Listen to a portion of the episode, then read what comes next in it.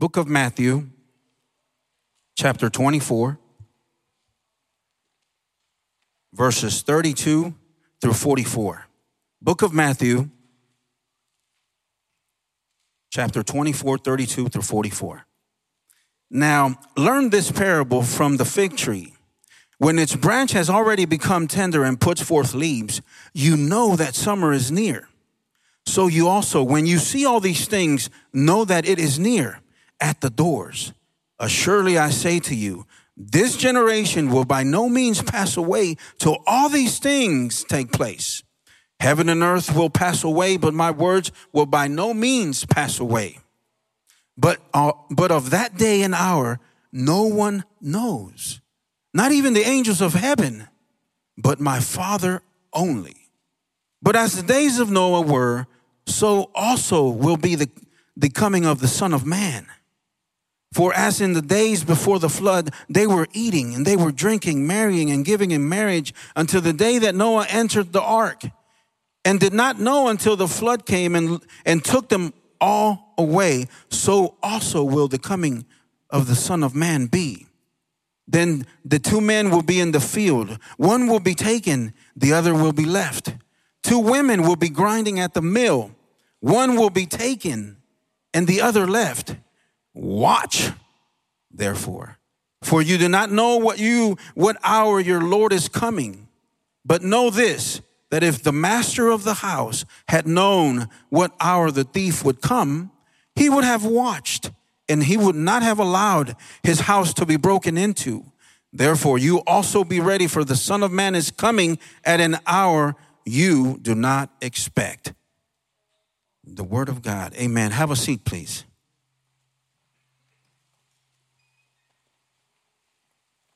Now, have you ever I'm sure it's happened to each and every one of us here. But have you ever had a relative or a or a acquaintance, or a friend? Maybe you've not seen them in a while, and they give you a call out of the blue, or maybe a brother here in church, and um, they say, "Hey, you know, I haven't seen you. We're in the we're in the city. We're in the we have some free time. Whatever the case may be, we're coming over." And you know, the house is a mess so, you know, the wife, uh, she's like, "Hey, we got to we got to clean up." Every the whole the whole family, the entire family begins to clean up and you know wipe the glass, wipe the, the mirrors, wipe you know sweep, mop, whatever you need to do, vacuum. It doesn't matter, but you have someone coming over. Now they said on the, in the in, over the telephone, "Hey, you know, we're going to make a few stops before we get there, but we're coming over today." Now, it certainly would help, right, if they would tell you the exact hour and minute that they'd arrive. That way you you know how much time you have, you know, how how hard to push your husband to help, you know. Uh, uh you'll have a better idea of what to do before that moment, that precise moment arrived. We've all had that happen, you know. It's the it's our sense to it's our our necessity to know precisely when things are going to occur. A lot of us here, we run schedules. We're very punctual to the minute. You know, a lot of successful people do that. You know, they don't just uh, hope things happen, they make things happen. So the point of this, you know, for, for example, for, for several years, um, I used that in, I used to inter- interview and, and interrogate people, you know, 40, 50, 60 people um, throughout the year. And, and, and I used to use the fact, you know, we'd have them in a room and there'd be cameras watching uh, and recording, and I just kind of sit back and watch them. And I can see their urgency, their need to know when is he going to walk in here? At what moment am I going to have to put up my defense or my explanations? So all of this, you know, if, if you're if you're if you remember when you met your your husband your, or your boyfriend, if you're recently engaged, you know, you're as a female, you're wondering, when is he going to pop the question? Is he really serious? I need to know. Is he going to give me the question and, and, and get on one knee and give me the ring? What's the ring going to look like? When is this going to happen? You know, if you're the guy, the boyfriend, you know, you're wondering, you're just as anxious about that day and time that you are going to get the courage to do so. you, you're just as, as, as, as, as anxious about that moment, you know, that's going to determine the rest of your life. So we can all think about these precise moments in our lives when, when the need to know an exact time, an exact date. Now, going back to, to, to the parable of the fig tree and our sermon at hand about the second coming of Jesus Christ, the Bible tells us very, very specifically, we just read it, that when the disciples asked the teacher, he said, Look, I don't even know. Only my Father who is in heaven knows the time and the day of his coming. So, why is it that despite that very fact, despite that very written scriptural fact, his word is infallible. It doesn't change. It's true. So, despite this truth, why do people still, Christians, mature people, people who have been followers of Jesus for, for many, many years, why do they still fall victim to these, these you know, dates and times of Jesus' second coming prophesied by so many, so many people throughout our history? Why? If we know if we are to believe the word of God, then we are to believe the word of God. It would be laughable to someone who is firmly set on God's word to say, hey, I know the day and time. Well, I can tell you now, you know, based on what I've read, that we're about 2,000 years closer to his coming. If that helps you, you know, but that's about as, as courageous as I'm going to get. So we're gonna we're gonna talk about this a bit more, and um, and I, first I want to give you some examples. I want to give you some examples about some uh, some past preachers, some past believers who have who have made it their who made it their purpose, in fact, to uh, to to come out publicly and say, "I've I've come to learn the exact hour and the exact day of Jesus' coming." and it, and, and, and it has fooled many people. So, um, but you know, again, never say never, as they say, you know. And but we pray to God that that will never happen to us. Amen. Because we will know the parable of the fig tree. We will know the times and the, the signs and the seasons. Amen. So, Jesus himself said in Matthew 24, let me read this. But of that day and hour, no one knows, not even the angels of heaven, but my Father only.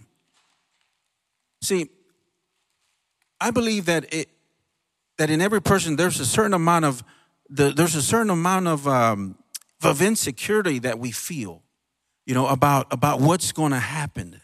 Uh, yes, we're believers. Yes, we believe in the word, but there's a certain amount of insecurity. We all know we're going to die. We know, we know that that's inevitable. We can't do anything about that. Um, so there's that sense of I need to know so that we can probably uh, make plans, make arrangements. Uh, yes, despite our faith. Um, but, but one truth must remain is that we will never believe another human being that contradicts the very words of Jesus Christ. Like I tell my children, you know, there's certain things you don't do in this world. I tell them, you, you can pick your friends and you can pick your nose, but you can't pick your friend's nose. You can pick your friends and you can pick your nose, but you can't pick your friend's nose. Certain things that just can't happen. You see? And it's just a way for me to let them know that there's things that you cannot go beyond, you cannot cross, you cannot do. Amen. So here are a few notable notable times. There's so many there are just there's too many to list, but there's so many. Uh, but there's a few here rather that I'm gonna share with you uh, as examples of of maybe maybe in fact you'll remember some of these. Um, for here we go. Uh, well, before I start, let me just say that I'm not judging these these people. I'm not judging their love for Christ, their love for God. You know, they just simply uh, misinterpreted uh, they fell um, uh, under um, false false maybe leads false guidelines and, and they made it publicly Um, some of them have alternative measures, alternative reasons for doing such things because maybe there's a book at hand. Maybe there's something that they want to achieve by writing a book and having it become, you know, a big bestseller, which in fact is, is, is, is applicable to many of these, these people that have, have, have prophesied or have, have stated that they knew the time of Jesus' second coming. So that, uh, you know, behind the scene, there's always reasons for what they do. Amen. But doesn't say that I'm not accusing them of not truly loving the Lord. So, probably one of the most well known and most recent uh, times was from uh, a Mr. Harold Camping. Now, some of us were alive and, and were probably old enough to know this. Mr. Harold Camping was president of the Family Radio. Uh, he predicted that Christ would return May 11th, uh, 2011. Okay, when that date passed, he said it would be October 21st of 2011. And, and we're obviously, uh, it didn't come true because we're, we're here. Um, he was so convincing um, on that judgment, on his judgment prediction, that many of his followers, and I remember this uh, back in the 80s, many of his followers um, stayed, uh, sold their belongings. Many of them, you know, some of them actually came together and they bought buses and they you know, put a big uh, sign on the buses, and they began to travel throughout the U.S.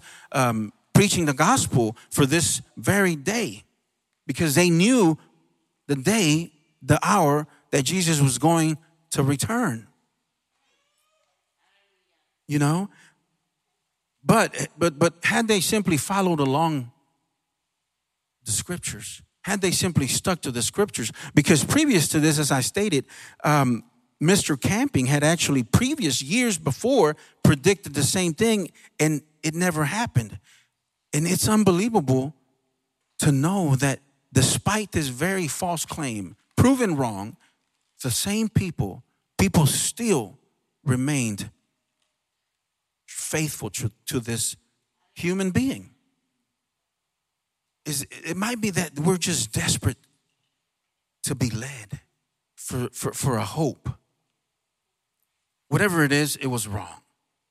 Now, William Miller, a well intentioned and a godly man, he said the Lord was coming on, the, on October 22nd, 1844 he took Bible prophecies that talked about the sanctuary, okay, and he uh, misapplied them to the second coming of Jesus. Now, Al Lindsey, we all know, most of us probably know who he is. He still has a TV program. In fact, he's a native Houstonian, Houstonian rather. Uh, he graduated from University of Houston here locally. Uh, went to Dallas um, Seminary School of uh, Theology, a theological seminary. He then got his uh, doctorate from, uh, from uh, California.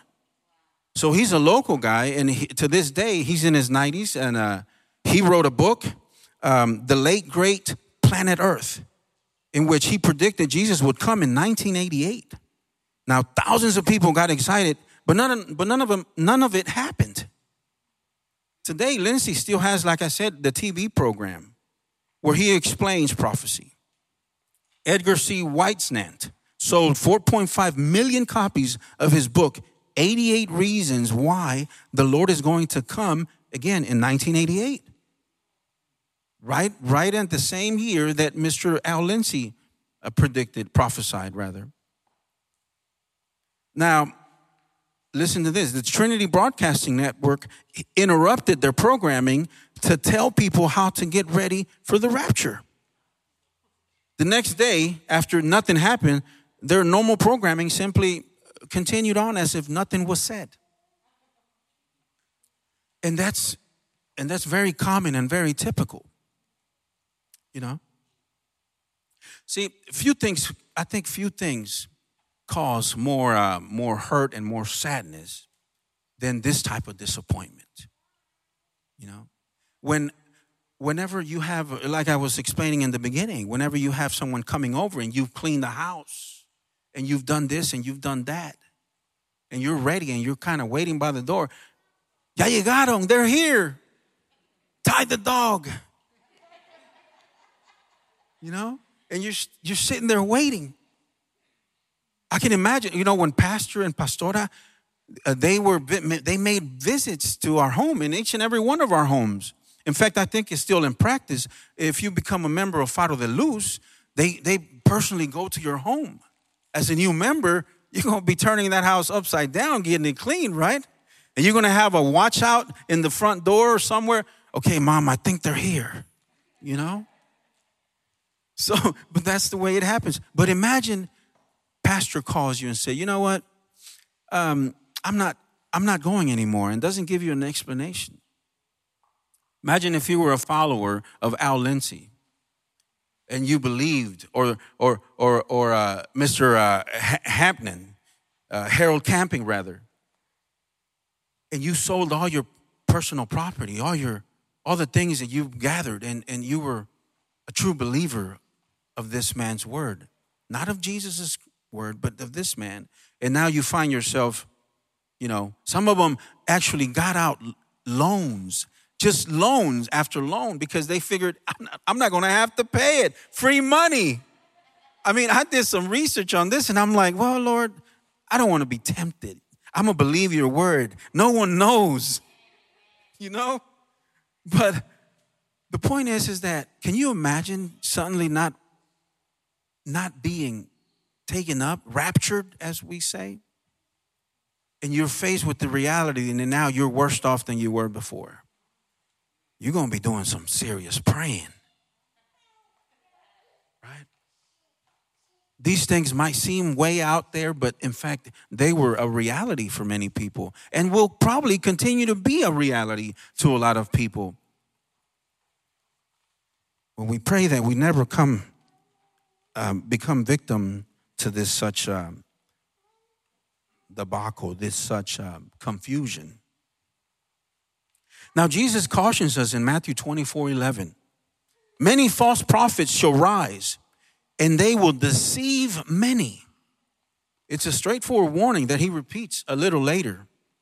In, uh, in, in verse 24 23, he says, At that time, if anyone says to you, Look, here is the Messiah, or there he is, do not believe it.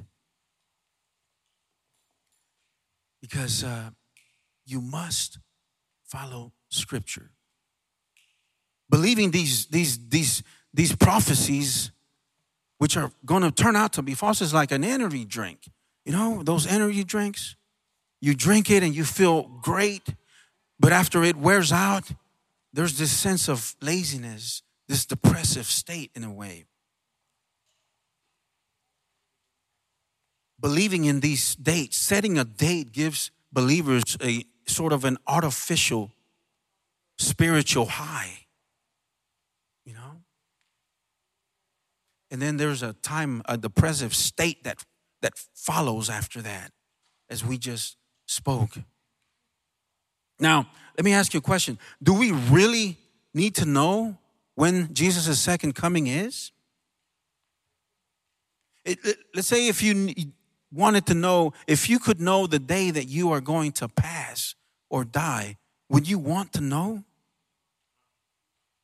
What if I told you it was going to be in a hundred years? Will you begin to live freely without restrictive measures and just come before the Lord and repent of all your wrongdoings? What if I told you it was next week? You see the contrast? If if a hundred years or next week, you'd probably start praying a lot more. There is wisdom in God. Great, great wisdom. So what what what should be our attitude? How should we be living? What should be our attitude about Jesus' second coming? Fortunately, the Bible tells us. I mean, prophecies began years, in fact, 700 years after the death of Jesus, a thousand years, there, there were self proclaimed prophets who began issuing out dates to their followers about his coming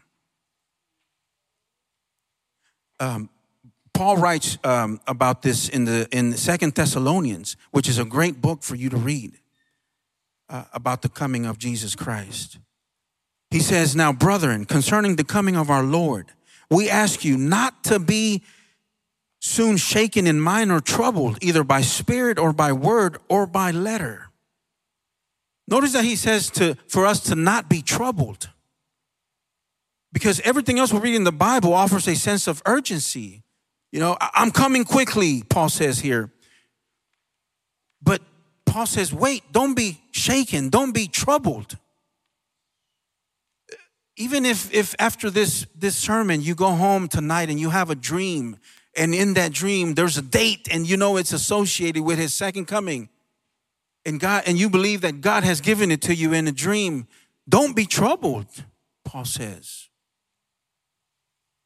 If you hear a famous preacher, you, you know, you go home and you print out your favorite preacher and he says, I got the date. And you believe this preacher because he's never been wrong. It's still, you should not be troubled.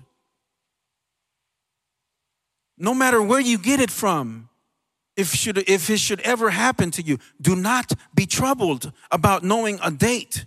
And we're going to figure out why.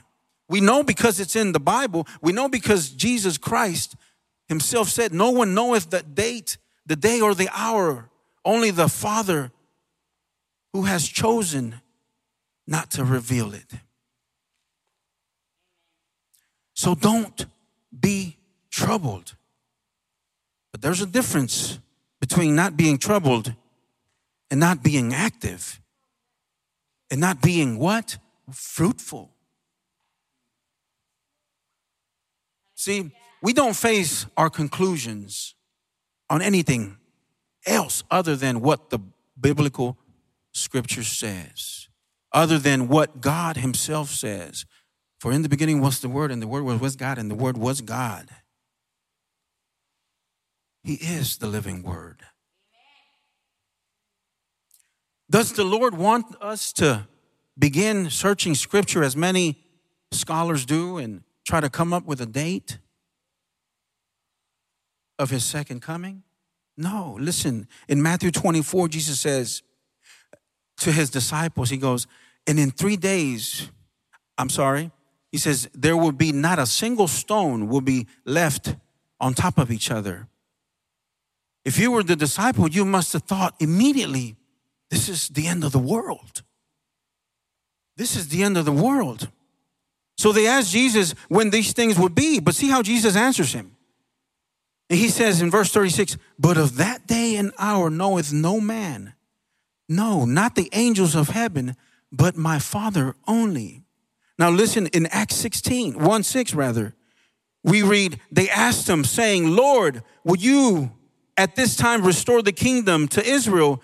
And he said to them, it's, it is not for you to know times of seasons which the Father has put in his own authority. Notice the emphasis. He says the Father has it in his own authority. Jesus, God Himself, He's saying the Father has it in His own authority. It is not for you to know. There's certain things we just will not know. But we must remain faithful, true, and true to His word and rely simply and only on His word. See, instead, Jesus take now this is so important. This is what this is all about. Instead, Jesus takes them from their focus, from this question of when he's coming back, and places it elsewhere. He says, But you shall receive power when the Holy Spirit has come upon you, and you shall be witnesses to me. And it goes on to the end of the earth. But I'm gonna read this whole this whole uh, um, um, Acts, this whole chapter, okay? And we're gonna read Acts one 1 through 10, uh, 1 through 10. Acts 1, 1 through 10. Okay? I have it written here. Now, this is going to put it into context. So the just to kind of kind of put this together, they they asked Jesus for they asked Jesus, his disciples asked him requesting specific times, specific hours, specific days, specific moments.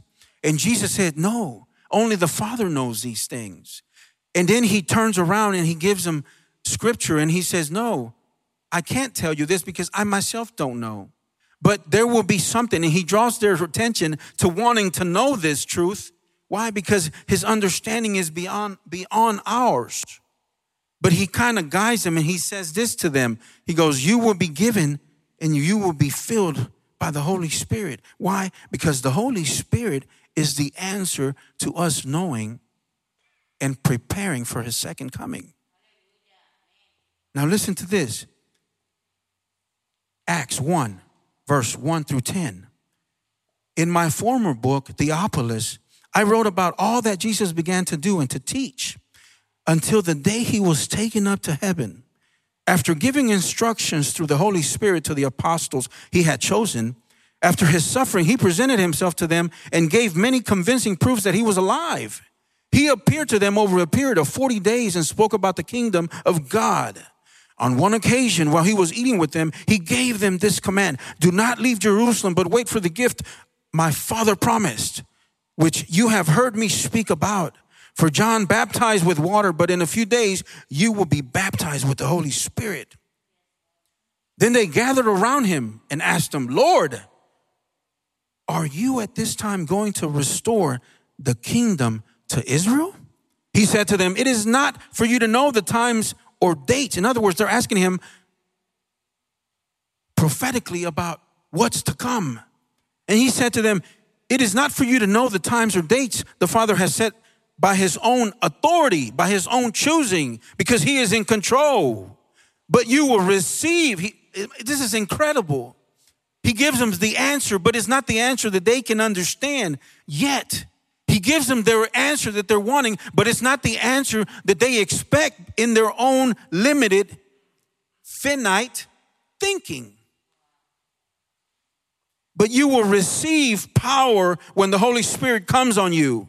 And you will be my witnesses in Jerusalem and in all Judea and Samaria and to the ends of the earth. And after he said this, he was taken up before their very eyes, and a cloud hid him from their sight the second coming in reverse. They were looking intently up into the sky as he was going when suddenly two men dressed in white stood beside them. Men of Galilee, they said, why do you stand here looking into the sky? The same Jesus who has been taken from you into heaven will come back in the same way you have seen him go into heaven. Glory to God.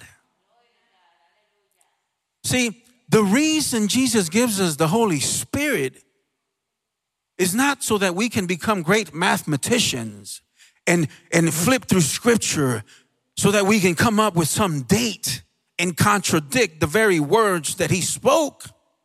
No, not at all.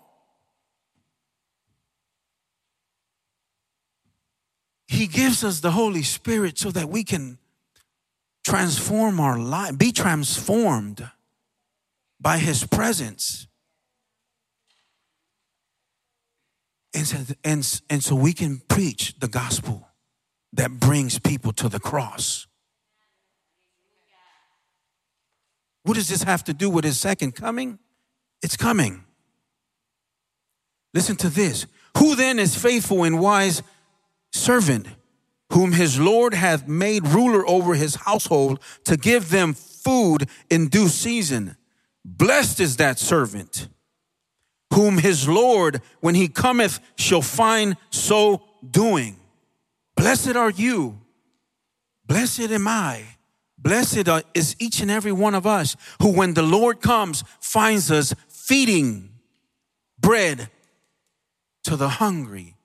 That's preaching the gospel of his kingdom, the good news of salvation. Can you imagine the Lord coming and you are preaching? What worries will you have? But think of it the opposite. Can you imagine you as a Christian and the Lord comes and you are in a, in a sinful act?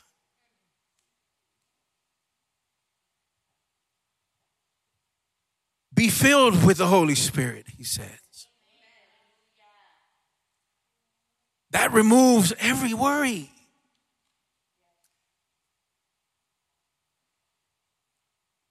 Christ is not outside of time. God is not outside of time. Don't be fooled. Time is inside of God. It exists because He exists.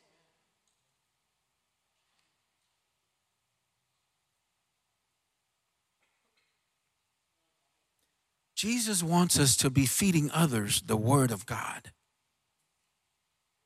He doesn't want us as we hear or we believe or we misinterpret the signs and we misunderstand the signs of the fig tree.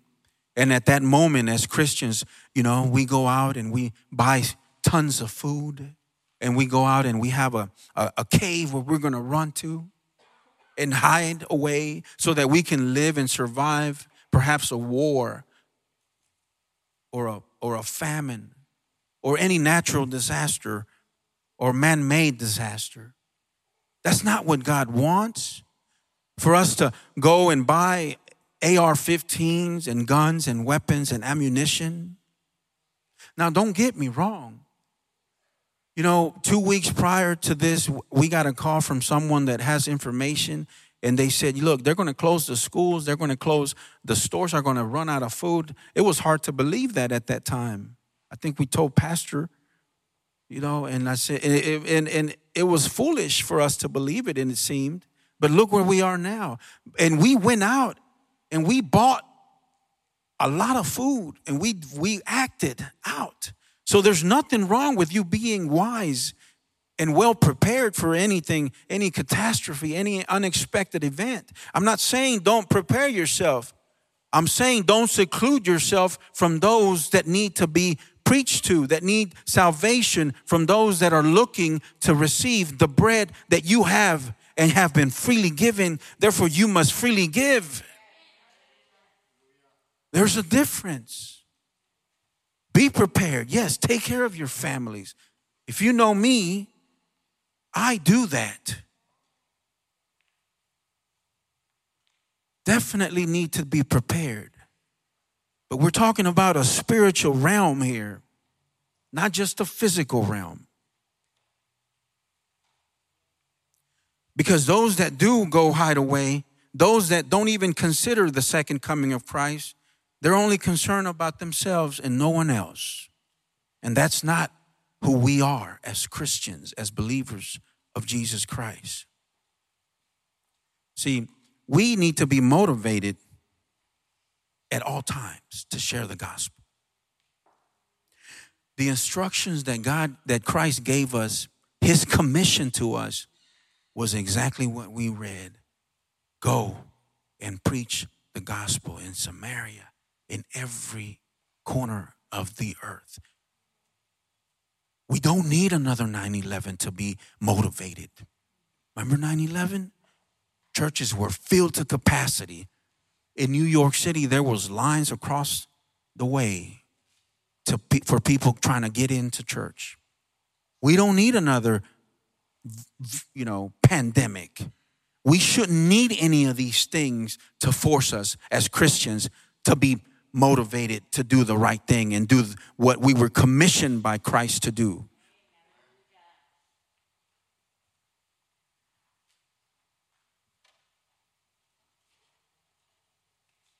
Amen. His commission remains true to this day. And it will always be true until he comes back. Luke 12 40 says, Therefore, you also be ready, for the Son of Man is coming at an hour you do not expect. And we're getting close here. I'm going to read. Um, so, this is what we must do. I'm sure you put it together. What we need to do, knowing that we will never know the exact day. This is what we must do now that we know that we will never know the exact date and hour of Jesus' coming. 1 Thessalonians 5 1 through 11. It's an impressive warning to the people of God. Now, brothers and sisters, about times and dates we do not need to write to you, for you know very well that the day of the Lord will come like a thief in the night. While people are saying peace and safety, destruction will come on them suddenly as labor pains on a pregnant woman, and they will not escape. In other words, does a woman know that she is pregnant? Absolutely. But does she know exactly when those pains will begin, those contractions? No, she doesn't. Listen to what the scripture is saying. But you, brothers and sisters, are not in darkness so that this day should surprise you like a thief. You are all children of the light and children of the day. We do not belong to the night or to the darkness. So then, let us not be like others. In other words, if you are spirit filled, if you are a follower of Jesus Christ, the darkness or the light has no effect on whether you'll be prepared for the coming of Christ.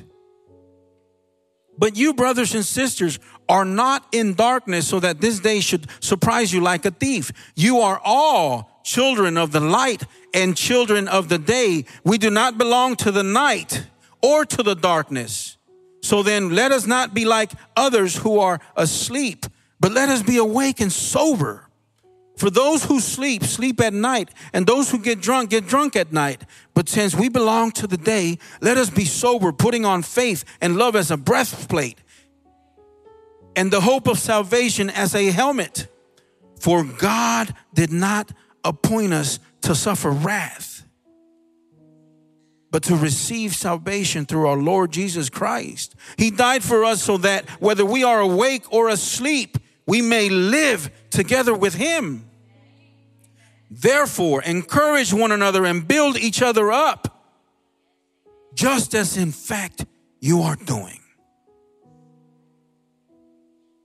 It's easy to tear people apart. Very easy. But we are builders. We build.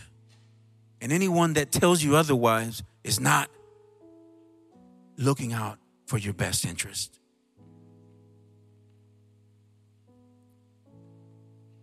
Now, based on this scripture,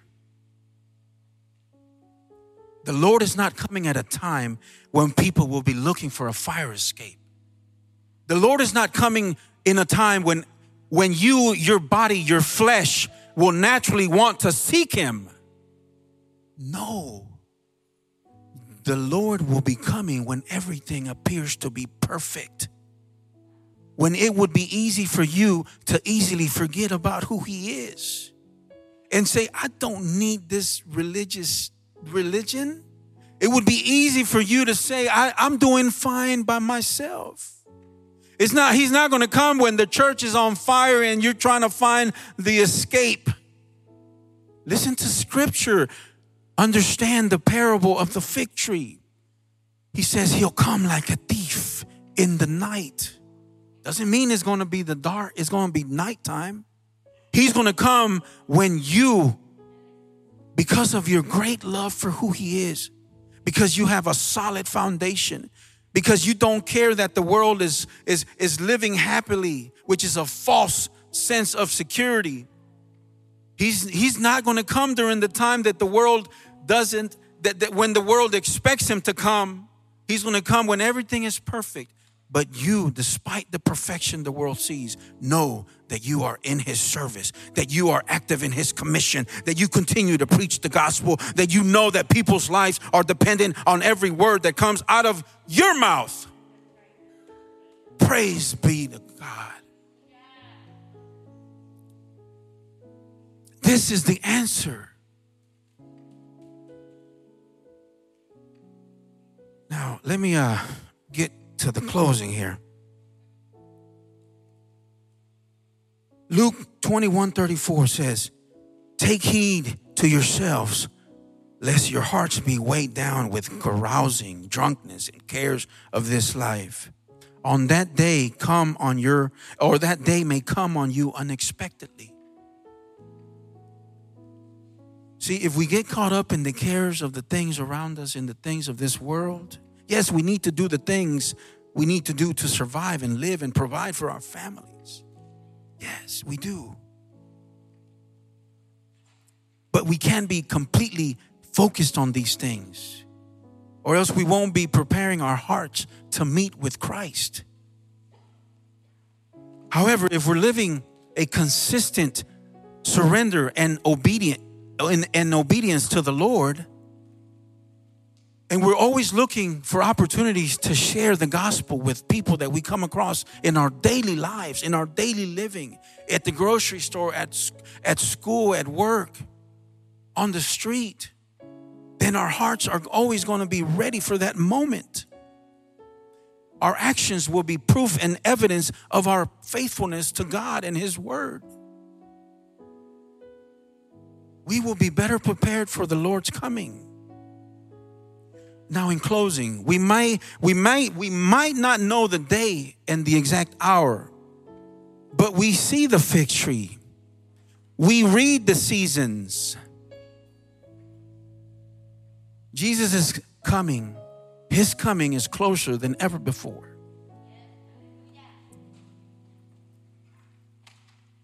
His coming is closer than ever before in history. Or should I say, his coming is closer than ever before in his story.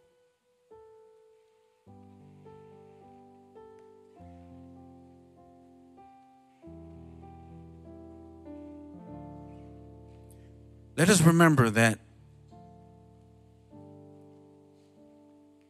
even if we knew the date, God would still not want us to serve him because we knew the date. He would want us to serve him because we knew him.